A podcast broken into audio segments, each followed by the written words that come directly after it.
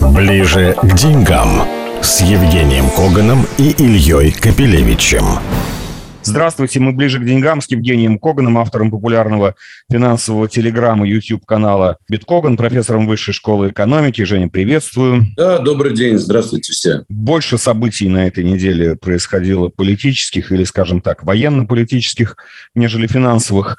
Но э, финансовые тоже происходили. В основном, кстати, не э, в нашей части света. В основном громкие финансовые события происходили в этот раз на Западе. Все началось э, с публикации коррекции американской инфляции, которая превзошла консенсус, прогноз и рыночных аналитиков, и экспертов, Совета экспертов Федрезерва. Ну и от этого пошли большие волны, связанные с э, довольно существенным, не обвальным, конечно, но очень заметным падением фондовых индексов в США и далее на основных западных рынках. Прежде чем дам тебе слово, так сказать, скажу все, что знаю сам, да, э, почему это происходит, потому что рынок, естественно, ждет, что э, все более и более жестко жесткую позицию по повышению ставки будет занимать Федрезерв, а следом за ним, скорее всего, и ЕЦБ, как бы ему это ни было противно с учетом огромного долга целого ряда стран Европы. Но э, что будут они повышать ставку, соответственно, ограничивать прибыль, приводить к банкротствам и так далее, и так далее. И, соответственно, деньги начали вытекать. Ну, а дальше, так сказать, в прошлом известно, что такие процессы иногда принимают э, лавинообразный характер. А в нашем нынешнем мы знаем, что фондовые индексы многие воспринимают как пузыри, которые, если резко, так сказать, сдувать, то он может просто лопнуть. Вот. А, ну, давай послушаем твои прогнозы э, по поводу того, как все это будет развиваться. И какие последствия ну, в реальной экономике. Мы сейчас отделены, в общем-то, от этого рынка, но реальная экономика, она все равно взаимосвязана, поэтому нам вот в эту сторону интереснее понять. Ну, давай нет, все-таки начнем мы с рынков. О том, что рынки должны прогуляться, в принципе, в течение двух-трех месяцев, ну, то есть где-то там до октября, до ноября, на уровень по S&P примерно 3200, может быть, 3600, я говорил не раз. Причина проста, она понятна. Инфляция, которую не удается взять под полный контроль, борьба с этой инфляцией, то есть подъем процентных ставок, жесткая политика ФРС, подсушивание рынков, то есть программа количественного ужесточения, ну и так далее, тому подобное. Там много чего, и геополитика, и социальные проблемы. Как говорится, все смешалось в доме Облонских. Действительно, триггером до последнего падения, хотя триггер это не важно, но все равно должно было произойти. Тем не менее, триггером послужило вполне банальное событие, которое в принципе не стоило и, так сказать, ничего. Ожидали, что инфляция немножко снизится, и она будет на уровне 8,1, и снизится, самое главное, базовая инфляция, без учета энергетики, без учета цен на продовольствие. Что получилось в действительности? Инфляция снизилась. Это правда. Но инфляция снизилась не на 8,1, а 8,3. Ну, честно говоря, не настолько драматически все. То же самое базовое. Она оказалась чуть выше, чем ожидалось. То есть, в общем-то, процессы инфляционные идут, и самое главное, стало понятно, что Федеральная резервная система миндальщичать не станет. Скорее всего, ФЕД на самом ближайшем своем заседании поднимет ставочку на 75 базисных пунктов, а некоторые паникеры сказали нет-нет, может быть и на все 100, то есть на один процентный пункт. Ну, я думаю, что вряд ли, но тем не менее страшно жуть. Ну, а дальше пошло-поехало. Инвесторы стали сбрасывать, фонды стали сбрасывать. И случился у нас так называемый черный вторник, когда индекс S&P за один день свалился на аж 4,3%. Э, Это действительно много, и, в общем-то, народ впал в легкий пессимизм. Стал вопрос, ну что, прямым, так сказать, ходом идем сразу на вот эти вот самые 3200, может быть, 3600. Иначе говоря, что Америка идет на обвал примерно процентов 10-15, я думаю, нет. Э, мы сегодня еще один день валимся. Сегодня падение примерно полтора процента по S&P. Тоже неприятно. Но давай говорить откровенно. Падений одним днем не бывает. Американская экономика не находится в состоянии ужас-ужас. Ну да, идет рецессия, но при этом ситуация с занятостью действительно вполне приличная. Безработица небольшая. Это, во-первых. Другое дело, что безработица штука творческая. Ее можно по-разному считать, но тем не менее. Хоть компании сокращают персонал, но людям легко есть где пристроиться. Экономика растет, работает, так что, в общем, все нормально, несмотря на цифры. Есть другая проблема. Э, дело в том, что вот эта ситуация, она ведь всемирная Все ждут с ужасом, что вот сейчас вот наступит октябрь, и мы увидим резкое ухудшение, просто резкое именно отчетов по корпорациям. Скорее всего, это действительно может произойти. Ну хорошо, есть ли у шанс у рынков действительно прогуляться вниз? Да, есть, я по-прежнему считаю. Будет ли это движение прямо таким одномоментным? Раз, два, три, и вот мы, как говорится, в дамках 3600. Думаю, нет. Думаю, нет, и, скорее всего, у рынков есть всегда возможность откорректироваться. Дело в том, что как идут падения? Кто-то начинает продавать, у кого-то возникает, кто на леверидже сидит, на марже большой. Маржин колы, в ужасе, так сказать, паникеры кричат «отдайте мои деньги» и так далее. Подходят э, более крепкие руки, более циничные ребята, выкупают эти падения и гонят рынки наверх. А самые умные, которые зашортились, ну и показывают Кузькину мать. Обычно ну так и бывает. Так что я лично жду, если говорить уже про американские падения, что, скорее всего, в какой-то момент, может быть, даже сегодня, не забывайте, сегодня ведь выдающийся день. Сегодня quadruple witching day. Это четырежды ведьмин день. Вот, сегодня принято летать на метлах и говорить заклинания. Ничего не знал об этом. А, поясни, пожалуйста, где надо Но летать это, и кому? У нас, у, нас, у нас здесь, знаешь ли, никто на метлах не летает по пятницам. Это где Ой, такое принято? Ты знаешь, что-то исправимо. Вон, почитай Гарри Поттера. Нет, это, конечно, шутка американских трейдеров. Дело в том, что сегодня завершаются четыре вида опционов и фьючерсов на американские различные, так сказать, э, товары, акции и так далее. То есть одновременный день, когда завершаются опционы. И такие дни бывают четыре раза в году то если ты очень крупный фонд, тебе выгоднее немножко рынок подманипулировать. Этим все, если честно, занимаются, крупняк. Я имею в виду те, которые, для которых обороты миллиарды или десятки миллиардов долларов в день – это нормально. Вот они в этот день немножечко, так сказать, подыгрывают. Например, я не исключу, вот сейчас у нас минус полтора процента, очень возможно, что буквально через полчаса, час, может быть, три часа к закрытию рынки развернутся и закончатся плюс 1, плюс 2 процента в легкую. А могут, наоборот, завершить день падениями там снова на 3%. Это непредсказуемый день, и мы не знаем, у кого из крепких игроков, мощных игроков, написаны позиции в опционах в ту или иную сторону. Вот и все. Это ну, день... Жень, вот смотри, это правда вот сейчас не наши ведьмы. Мы э, к их ведьмам сейчас да, далеки от них. Скажи, пожалуйста, вот эти вот процессы, которые, естественно, там на Западе и в мире привлекают внимание, поскольку там же вложены большие деньги простых людей, но уже не наши. Наши, которые вложены, так и заморожены. Э, даже не стоит сейчас об этом вспоминать. К реальным экономическим процессам это сейчас э, или изменениям каким-то может привести или нет? Да, может. Особенно Смотри, в Европе, фина... честно говоря. Об этом мы, наверное, во второй части уже поговорим. Да, ну, конечно. Про нефть газ. Смотри, смотри, ситуация простая. Фондовый рынок – это тоже некая отрасль экономики. И там мы видим и залоги, там видим и, в конце концов, свободные деньги и корпорации, и граждан. Ты, надеюсь, понимаешь, что если вдруг фондовый рынок валится, и у людей становится меньше денег, проблемы с ликвидностью, они не могут вкладываться, у них резко падает потребительская активность, люди начинают замирать, они перестают, например, покупать дома. Ну, то есть падение рынков – это просто падение покупательной способности. Это первое.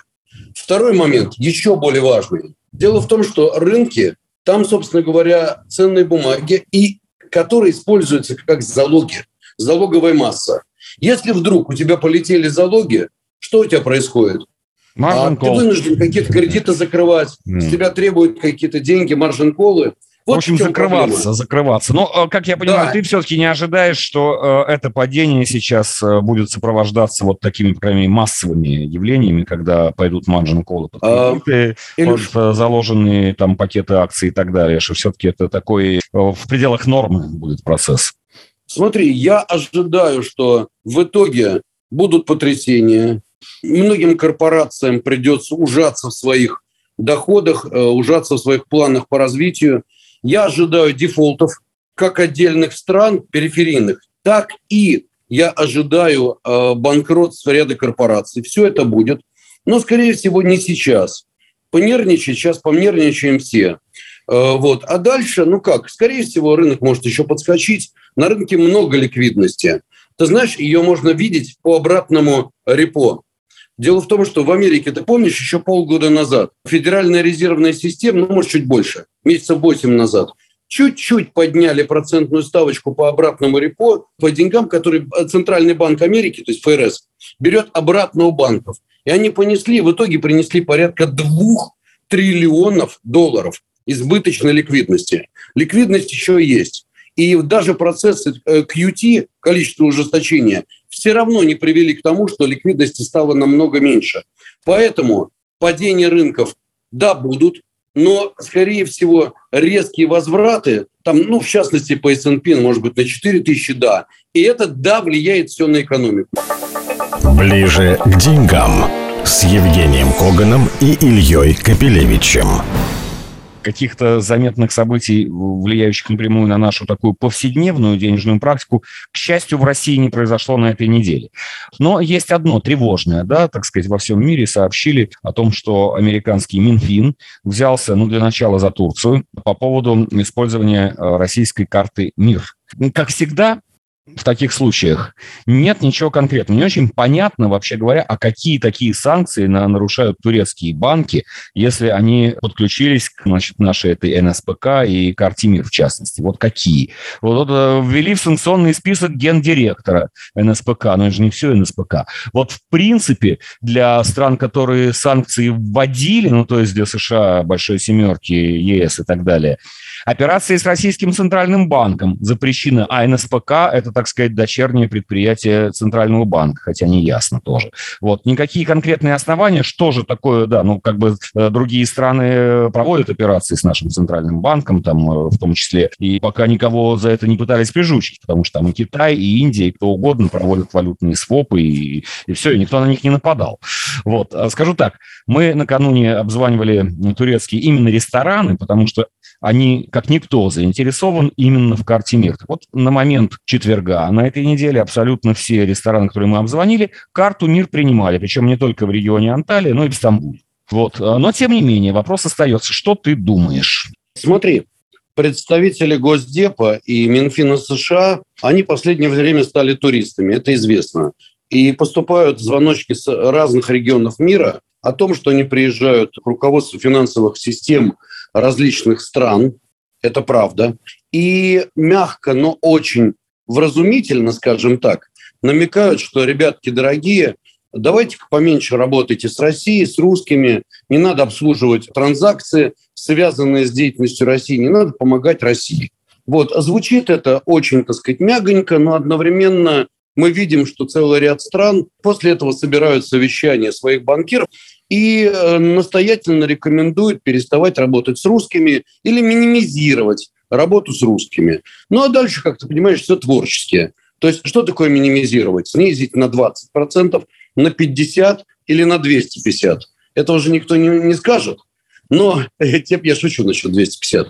Но, тем не менее, э, мы видим, например, что они посетили эти ребятки бравые Индии, и вдруг индийцы стали меньше покупать российскую нефть. Мы знаем, что они посещали Израиль, и израильские банкиры предпочитают не связываться с российскими деньгами. Мы знаем, что они посетили Турцию, и резко турки задумались о том, насколько стоит снизить активность по работе с россиянами. И вот теперь карта мира. Ты понимаешь, это само по себе как бы, ну, это одно из явлений в этой цепочке событий. Ну вот как бы давайте не, не, не помогать русским рассчитываться. Ну а дальше это уже как? Ну вот есть карта мир. Давайте вот не дадим рассчитываться здесь. И все. Поэтому рассматривать карту мира, вот от чего они достучались, как говорится, до этой карты мир, нет, это не главное. Это просто небольшое звено в той цепочке событий, которые мы имеем. Вот, собственно, и все. Ну, ты знаешь, вот турецкие политологи, с которыми мы тоже разговаривали, э, на вопрос о том, вот а Турция э, как бы продавится быстренько, они говорят, мы вообще Америке не подчиняемся.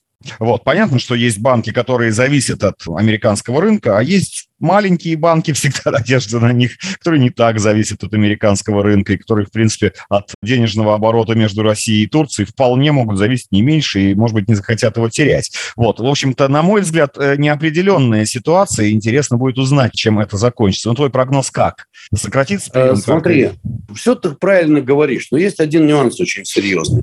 Проблема состоит в том, что есть такая штука, международный комплайенс, а еще есть корреспондентские отношения. Так вот, Ты понимаешь, те, кто намеки понимают, ну, их не трогают. А те, кто намеки не понимают, в какой-то момент вдруг начинаются у них проблемы. Начинаются проблемы с корсчетами и так далее и тому подобное. Вот я, кстати, в настоящий момент нахожусь в Дубае. И если, ну, скажем, месяцев пять назад дубайские банки с энтузиазмом достаточно открывали счета россиянам, то сейчас энтузиазм поуменьшилось. И, в общем-то, известно, что делегации и здесь побывали, и хорошо, так сказать, в кавычках поработали. Вот, так что такая проблема действительно существует, это правда. И маленькие какие-то банки, ну да, они могут, понимаешь, у них же есть свой регулятор. Регулятор не может, как говорится, достучаться до них и сказать, ребята, вы нарушили какой-то закон, прекращайте работать с русскими. Не может. Но он может провести проверочку, потому что никому ссориться с первой державой мира и с комплайенсом и так далее не хочется. Не хочется, чтобы тебя помещали, например, в какие-нибудь серые списки. Вот возьмем тот же Дубай.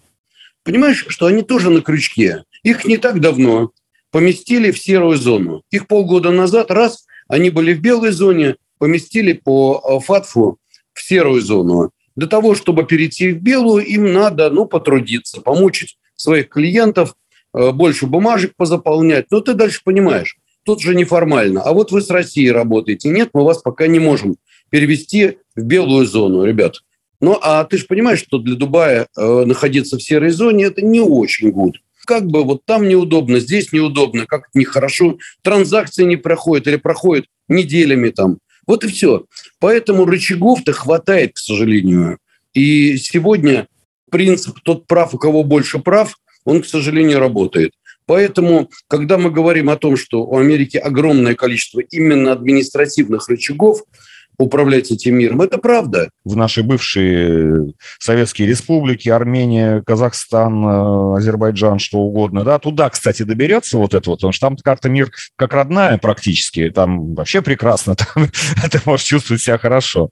Ну, ты же видишь, что неутомимая Нэнси Пелоси вдруг летит, летит в, в Ереван выразить поддержку, да. Да, да, да, да, исключительно поддержку. Нет, слушай, ну, как бы каждый решает проблемы. Она решает свои политические проблемы. Но ты же понимаешь, что вслед за Пелоси э, могут появиться и в Ереване, и в Казахстане тоже представители того же Госдепа, которые то же самое будут работать. Случае, да. Угу. Не ну, столь а, слушай, важно, да, чего... А что у казахских банков нету корсчетов в долларах? Есть и все страшно боятся их потерять. Поэтому, да, будет давление здесь. Кто-то продавится, кто-то не очень. Кто-то будет, как турки, бегать между струйками. Скорее всего, это будет продолжаться долго. Ну, хорошо, давай мы сейчас будем вообще заканчивать эту тему. Нужны выводы, понимаешь? Если мы смотрим, ну, так, по крайней мере, да, вот такая финанс, там финансовый шлюз, страны, в которых работает российская карта МИР, ну, туда приедешь, ты там сможешь снять деньги, ты сможешь их поменять и так далее. Представляла определенную возможность. Если она начнет сокращаться до минимума, какая альтернатива? Ну, вот э, лиры вроде как, но очень немного много. Наличные лиры начинают продавать в Москве. Ну, благо товарооборот у нас есть. Господин Эрдоган сейчас попросит, значит, чтобы у нас расчеты за газ были лучше в рублях и лирах, то есть такой вот прямой обмен. А насколько он нас выручит в отношениях с ближайшими странами, с дружественными, с которыми мы актив, в активных отношениях? Ну, в общем, на наличные ну, придется переходить, да, на продажу Илюш, наличных, ну, там и тут. А ты знаешь, вот находясь уже здесь, в Дубай-моле, например, вот я был, я видел наших соотечественников с тугими такими пачками дирхамов. Кстати, вот дирхамы тоже можно купить спокойно. Ряд российских банков, я не буду делать рекламу, но они продают дирхамы наличные, пожалуйста, нет проблем. Ну, так наши соотечественники приезжают с этими дирхамами. Ты же понимаешь, в конце концов, если ты да. официально купил в Москве за рубли, дирхамы, ты можешь официально их и привезти сюда. Нет проблемы. Здесь за наличные можно хоть квартиру купить, хоть Феррари, что хочешь. Ну, кстати, по наличным не более 10 тысяч долларов США по-прежнему. Кстати, а нет... Не-не-не, чтобы... декларация. Если Декларация. ты задекларировал, можно. Хорошо, согласен. Скажи, пожалуйста, а нигде еще, там в Дубае, рубли на дирхамы нельзя поменять? Нет такого? Вы знаете, сэр, я пока этого не видел. Я понимаю ход твоей мысли, но я не видел вот, а все остальное, пожалуйста. Курс Хорошо, Дирхам, на этом у него закончим, фиксированный да. курс к доллару. Да, хорошо, закончим на этом. Мы были с Евгением Коганом, автором популярного финансового телеграм и YouTube канала Биткоган. Счастливо. Всего доброго, всего самого хорошего. Ближе к деньгам с Евгением Коганом и Ильей Капелевичем.